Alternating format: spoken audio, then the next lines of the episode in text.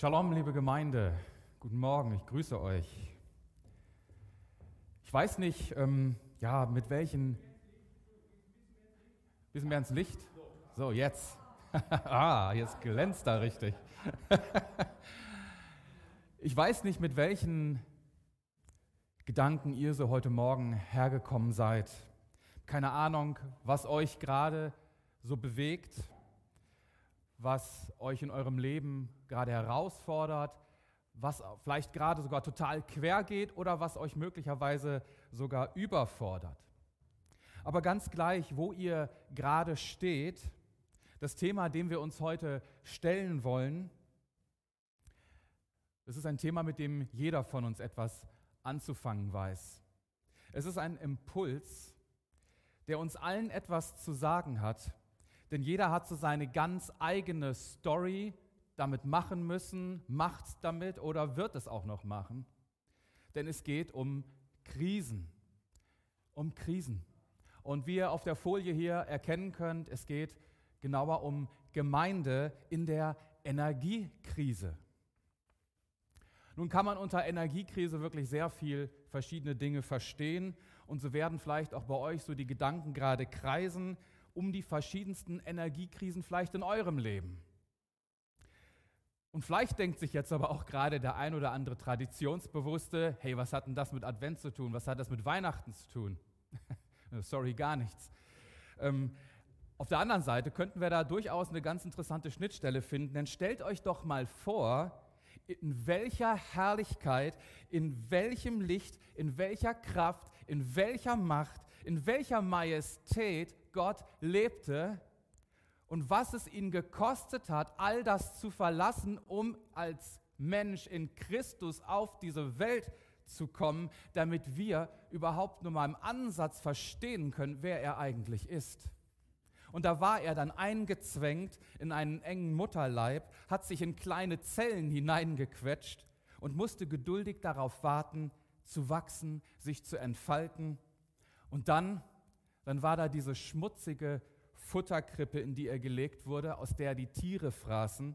Es war zugig, es war kalt, ungemütlich in der Unterkunft, die ein Stall oder eine Höhle gewesen ist, in der das Vieh beherbergt wurde. Und schon recht bald trachtete König Herodes dem Kind nach dem Leben, weil er von dieser Prophezeiung des Messias mitbekam. Und der große Kindermord, der in die Geschichte einging, wurde angeordnet. Und so musste dann Jesus als Kleinkind mit seinen Eltern nach Ägypten fliehen. Und das war alles andere als ein Spaziergang. Aber Gott hat sich ganz bewusst in diese Energiekrise hineinbegeben, um uns zu retten, um dich zu retten, um dir zu begegnen, um dich zu versöhnen mit dem Vater im Himmel. Halleluja. Aus meinem eigenen Leben kenne ich auch die unterschiedlichsten Krisen. Energiekrisen vor allen Dingen. Ich saß kürzlich im Auto, wollte meine Kinder abholen und waren sie alle an Bord. Und ich wollte losfahren, aber der Wagen sprang nicht an. Und wir haben gemacht und getan, die Kinder haben geschoben, ich saß im Auto. Äh, aber es half alles nichts. Die Batterie war so dermaßen durch. Energiekrise. Ja, und Anfang des Jahres bin ich in einen Burnout hineingeschlittert. Hey, ich dachte, das passiert immer nur anderen. Und dann war ich mittendrin. Und ich war ein Dreivierteljahr völlig ausgenockt. Und diese Energiekrise war dann tatsächlich etwas umfangreicher als diese kleine Autobatterie. Denn hier war es eine Batterie in mir, die vollkommen entladen war.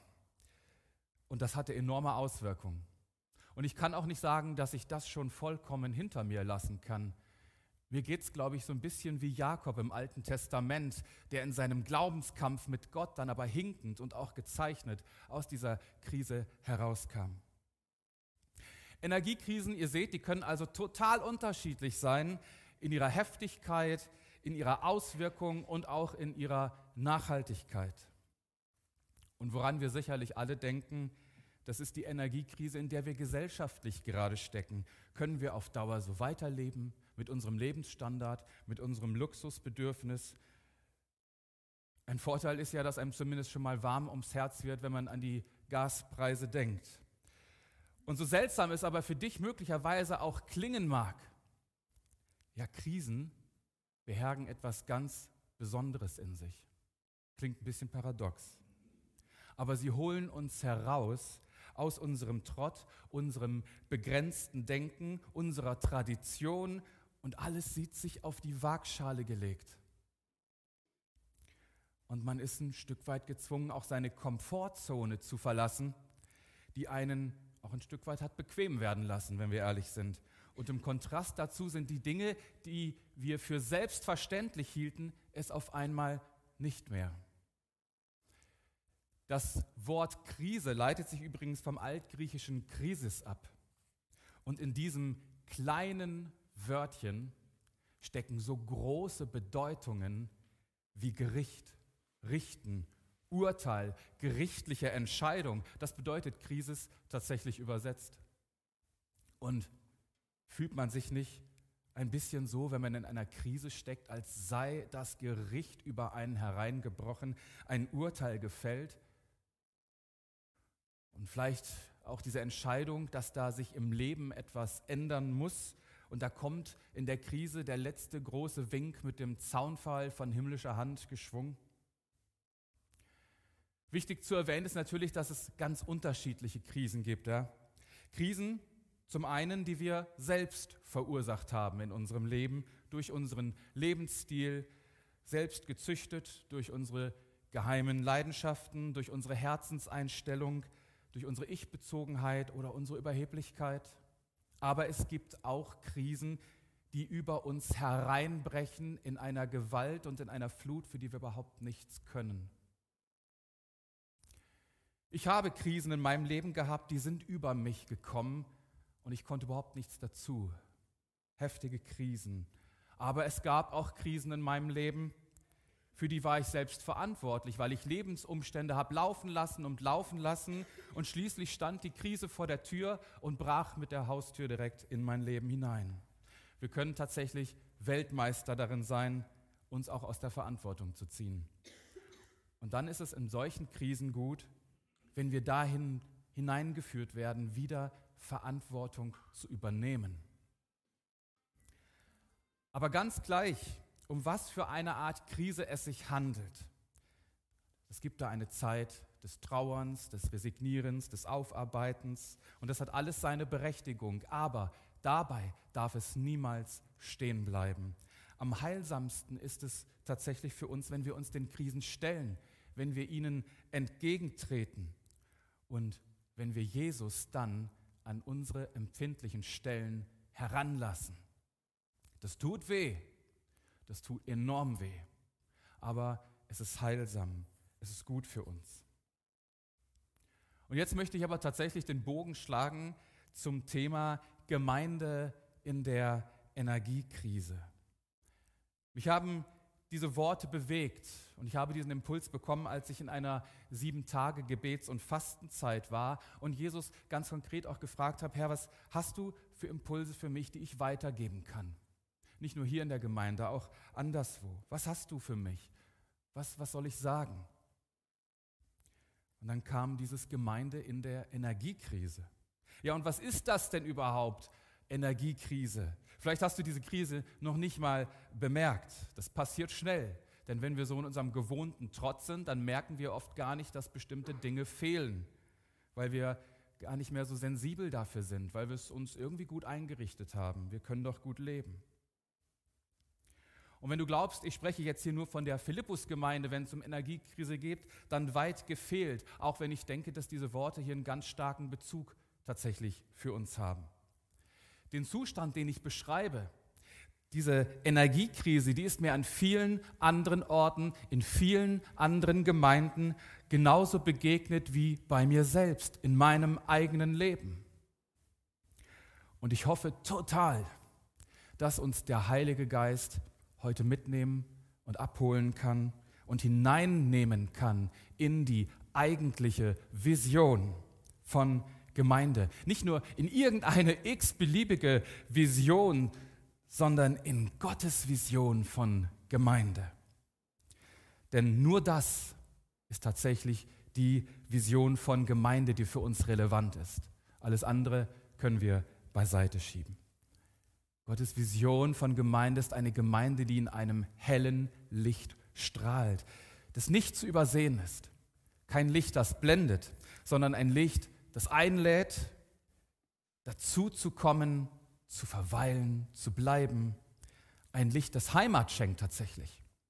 Eine Gemeinde, die von einer, von einer solchen Würzkraft durchdrungen ist, dass die Menschen unwillkürlich zusammenzucken, innehalten und sich fragen, wow, was habe ich da gerade krasses geschmeckt?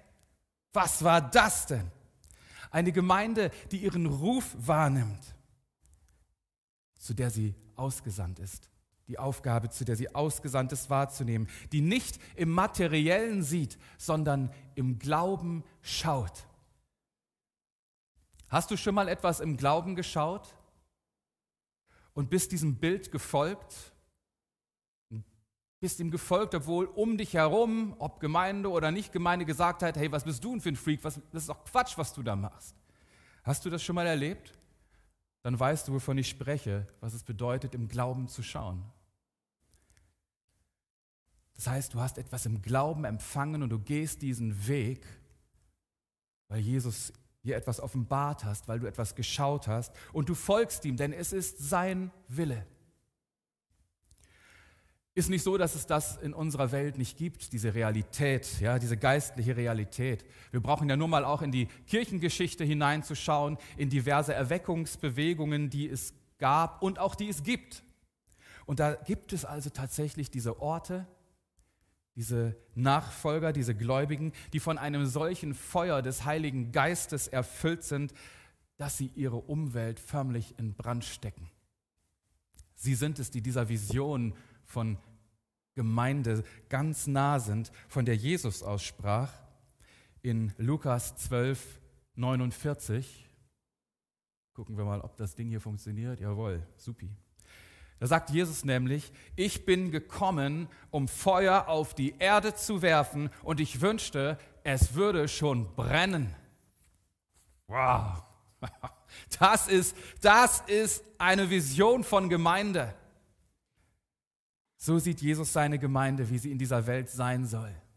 Wow, feurig, denn sie verbrennt auch manches, weil sie selbst auch durch das Feuer der Heiligung geht. Ein krasses Bild, oder?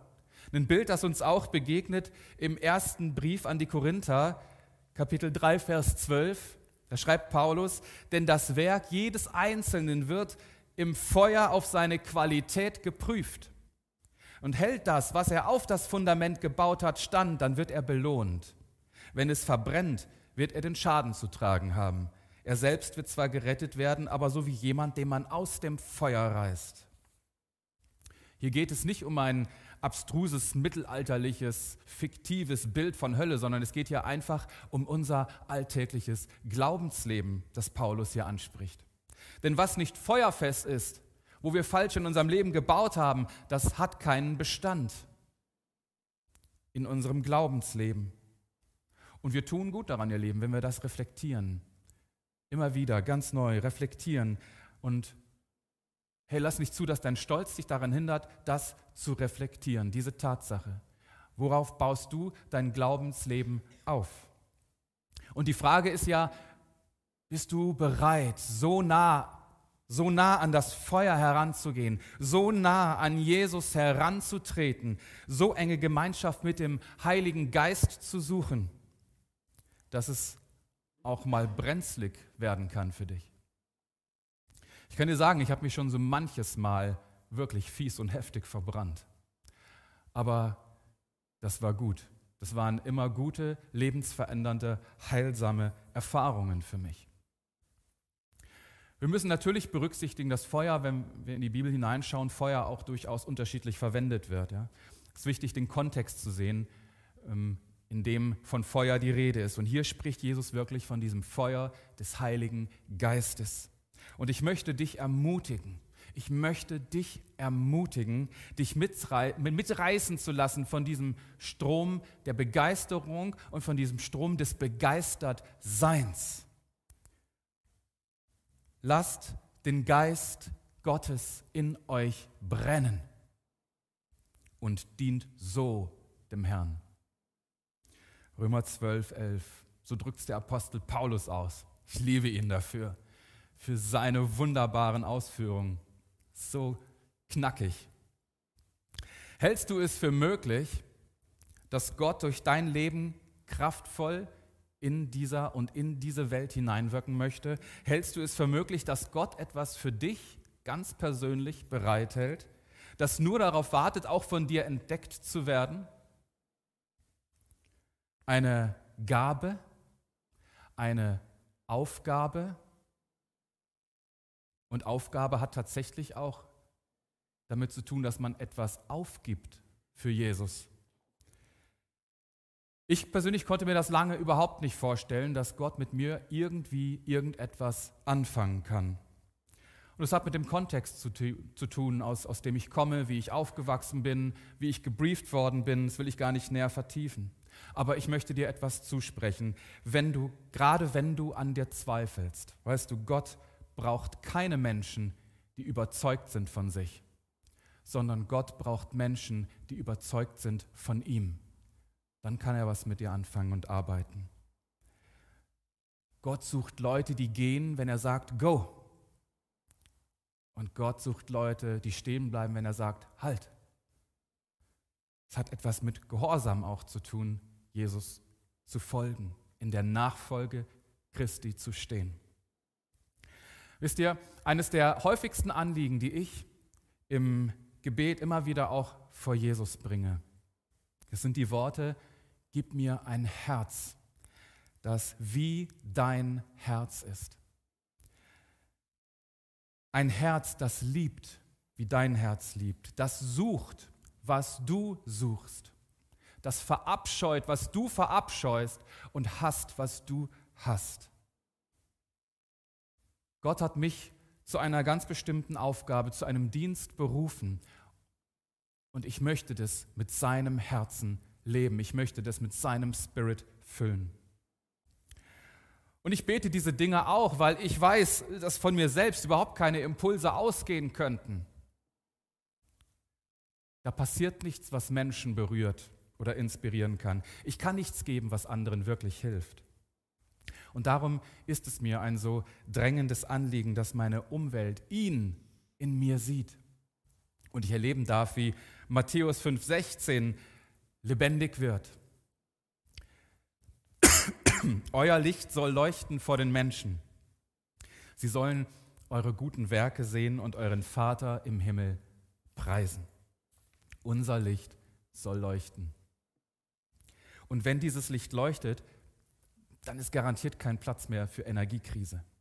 Denn Jesus möchte vollkommen unser Licht sein und er möchte durch uns Menschen berühren. Gott möchte dich, um an seinem Reich in dieser Welt zu bauen.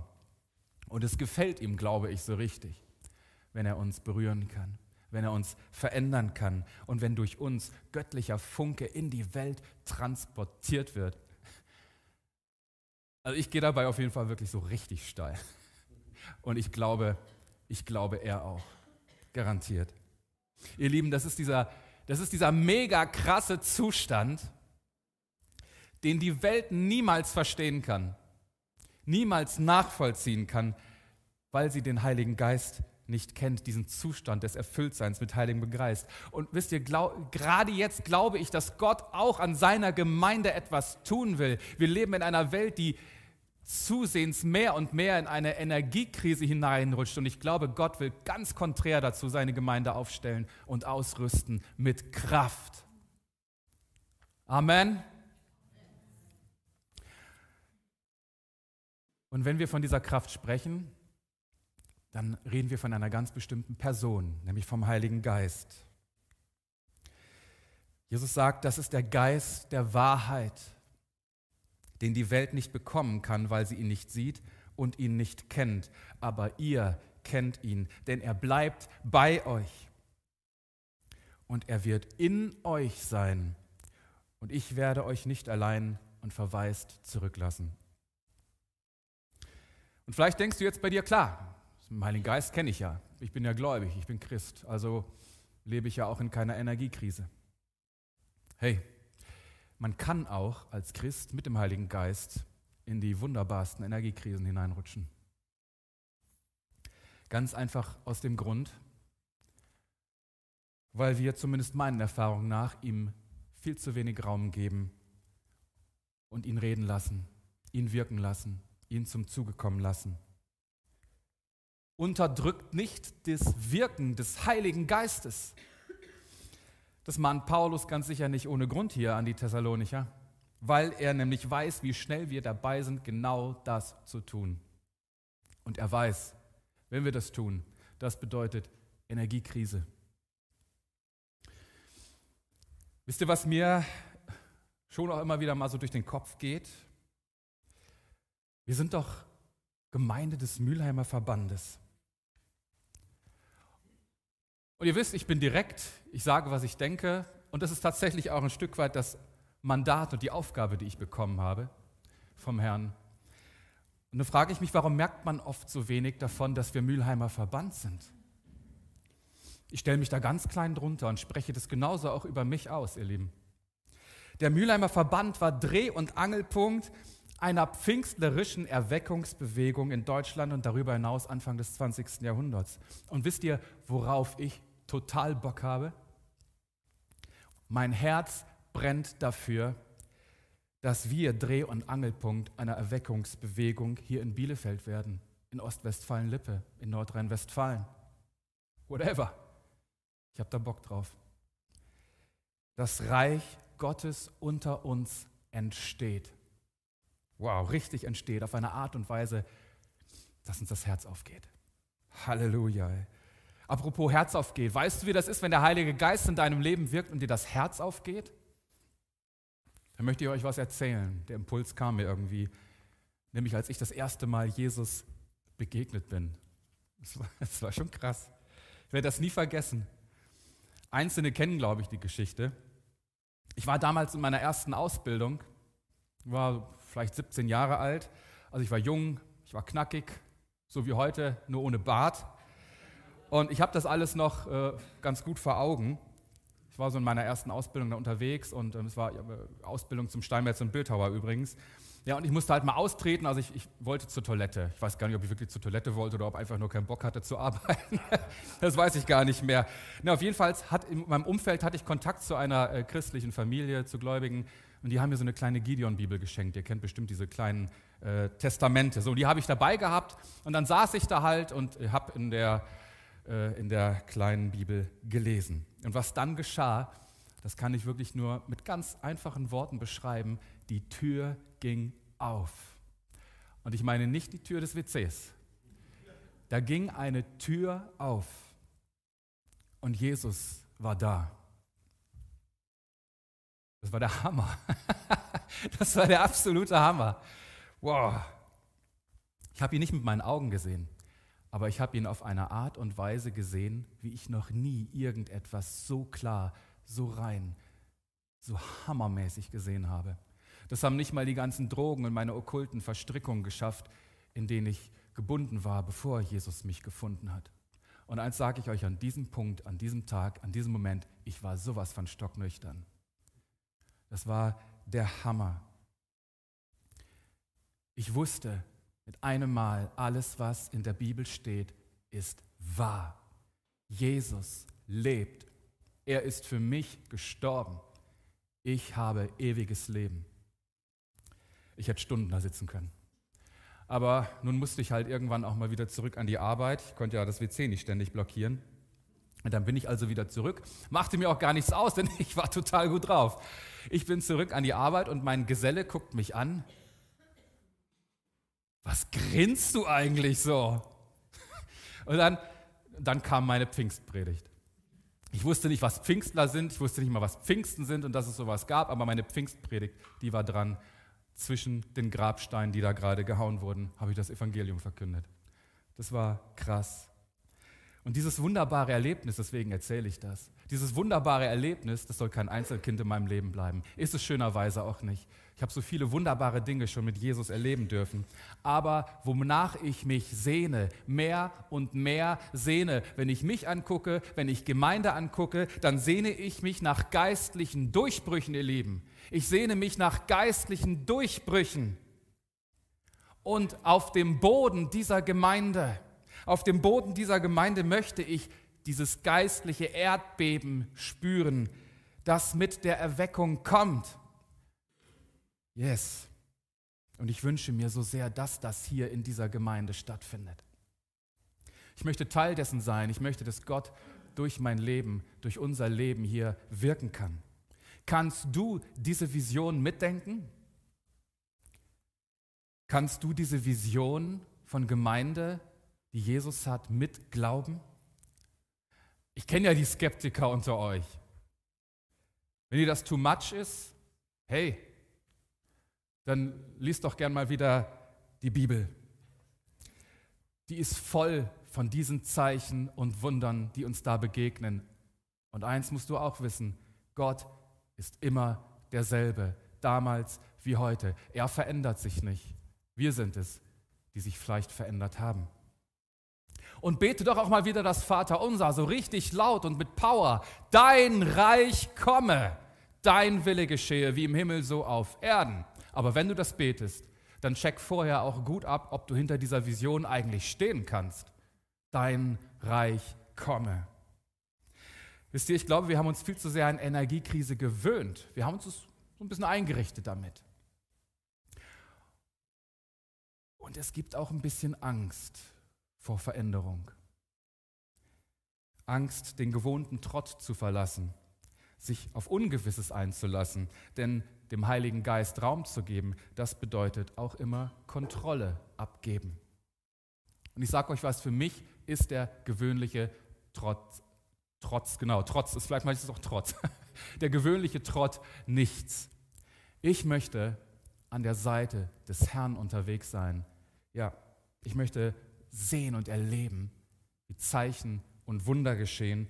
Ich möchte an der Seite des Herrn leben. Und wenn es sein muss, ihr Lieben, dann möchte ich auch genau an der Seite des Herrn dort sterben. Und ich wünsche mir, ich wünsche mir, dass wir alle dieses Drängen, diese Vision, diesen Wunsch, diese Sehnsucht in uns haben. Das Verlangen haben, das zu nehmen, was uns der Herr gegeben hat. Und ich zitiere wieder Paulus, weil ich ihn einfach so unglaublich krass und toll finde. Und ich habe so zwei Dinge, die ich unbedingt machen möchte, wenn ich dann im Reich Gottes bin. Auf jeden Fall mit Jesus ein Glas Wein trinken, da freue ich mich total drauf.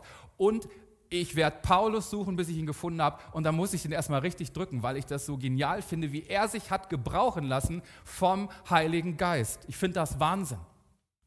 Gelobt sei Gott, der Vater unseres Herrn Jesus Christus, der uns durch ihn mit dem ganzen geistlichen Segen aus der Himmelswelt beschenkt hat. Boah. Mit dem ganzen geistlichen Segen aus der Himmelswelt beschenkt hat. Wow, krass. Und wenn das keine krasse Aussage ist und wenn dich das nicht beeindruckt, dann beeindruckt, beeindruckt dich, glaube ich, gar nichts mehr.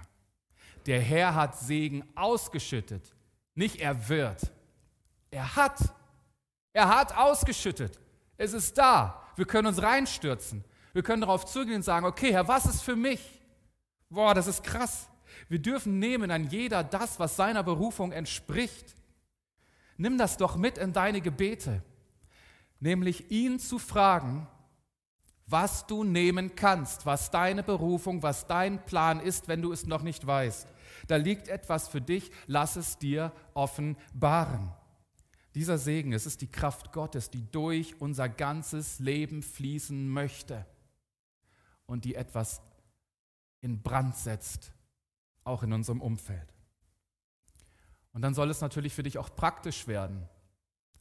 Ich ermutige dich wirklich mit, auf das Feld dieser Vision zu treten. Komm mit auf das Feld dieser Vision. Nimm das Anliegen mit in deine Gebete. Frage dich, was er für dich hat. Bitte ihn, dein Gebiet zu erweitern. Und lass dir das Gebet des Jabets ein Vorbild sein aus dem Alten Testament, 1. Chronik 4,10. Aber Jabez rief den Namen, rief den Gott Israels an und sagte, segne mich, segne mich doch und erweitere mein Gebiet. Wir finden nichts weiter von Jabez, außer dieses Gebet in der Bibel. Und das ist krass. Es steht da nicht einfach nur so, sondern es soll uns, es soll uns ermutigen, es soll uns zum Nachahmen aufrufen, Gott zu bitten, unser Gebiet zu erweitern. Und wir sind wieder bei Paulus. Ich kann einfach nicht anders. Thessalonicher 5, 17 plus 18. Und darum, ja, darum betet das immer zu. Betet immer zu. Immer, immer. Hört nicht auf. Und sagt Gott in allem Dank. Das ist, was Gott will und was er euch durch Jesus Christus möglich macht. Also nähere dich im Glauben dem Wort Gottes und deinen persönlichen Verheißungen an. Hab den Mut danach zu greifen, lass dich segnen von ihm und nimm, was er dir gibt. Und geh dorthin, wohin er dich schickt. So wunderbare Verheißungen sind uns gegeben, ihr Lieben. Der ganze geistliche Segen aus der Himmelswelt. Du hast einen Ruf, du ganz persönlich, einen Ruf, den Gott für dich zugeschnitten hat. Das ist deine Aufgabe und diese Aufgabe ist wichtig. Niemals vergleiche dich mit anderen, sondern tu das, was er sagt, tu es. Lass dich nicht von Stolz, von Angst oder einer religiösen Prägung davon abhalten, diesen Ruf anzunehmen, sondern geh. Geh und folge diesem Ruf, folge Jesus. Und dann lass uns gemeinsam auf das Feld dieser Vision treten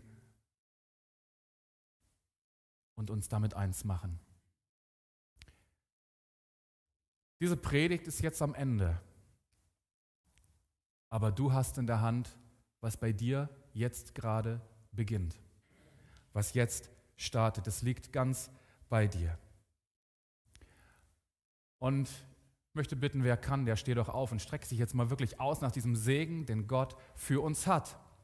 Steht auf und ich möchte noch für uns beten. Jesus, ich möchte dir danken. Danke, dass du hier bist, jetzt hier mitten unter uns. Danke für das, was du uns gegeben hast, diesen Schatz den wir in deinem Wort erkennen können und diesen geistlichen Schatz, den wir heben dürfen. Und ich bitte dich jetzt, Jesus, dass du uns hilfst, den Mut zu haben, das zu ergreifen, das wirklich auch in die Tat umsetzen zu können. Und ich bitte dich, dass du alle Blockaden, alle Hindernisse, alles in unserem Leben ausräumst, damit wir nehmen können, was du für uns hast, Jesus. Ich segne euch in dem Namen Jesus. Ich segne dich, dass du greifst nach dem, was der Herr für dich hat, dass du wirklich danach suchst, dass du schürfst, dass du den Mut hast, Jesus zu folgen mit dem Ruf, den er für dein Leben hat. Öffne dich da wirklich für den Heiligen Geist, den er dir geschenkt hat und gib ihm Raum. Dämpf den Geist nicht, sondern ich segne dich, dass du diesem Geist viel Raum, alles in deinem Leben an Raum hergeben kannst für das Wirken des Heiligen Geistes. Ich segne euch im Namen Jesus. Amen. Und ich habe noch eine kleine Folie für euch vorbereitet. Die hören wir uns jetzt beim, äh, die lesen wir uns beim Instrumentalstück durch. Könnt euch vielleicht sogar ein paar Notizen machen und danach singen wir dann eins meiner absoluten Lieblingslieder.